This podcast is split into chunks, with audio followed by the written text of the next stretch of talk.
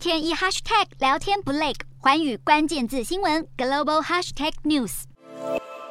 中国的烂尾楼风暴延烧，多地都出现了受害屋主齐聚抗议，要求业者和银行交房还贷。还有屋主对媒体表示，政府要出手救市都还是小道消息，因为他完全没收到建案复工或是银行的还贷通知。连锁性经济危机爆发，不但房地产开发商资金链断裂，金融系统受到波及，现在就连钢铁产业也要遭殃。由于需求疲软，中国国内的粗钢供给明显过剩，导致产量也下降。中国统计局数据显示，二零二二上半年有十个省市的粗钢产量同期降幅超过百分之十。光是六月份钢筋的产量就比去年同期下滑将近百分之二十。统计局数据还表明，有两百四十七家钢企的营业利益率从三月份超过百分之八十三降到六月下旬的百分之十五，雪崩式下跌将近七十个百分点。根据不完全统计，今年以来已经有六家钢铁企业宣告破产，其他大多同行为了降低亏损，则是选择减产或是停产。目前有二十八家钢企正在停产检修，停工潮蔓延多个省份。有经济学家警告，这一连串风暴还可能引发房市与投资萎缩，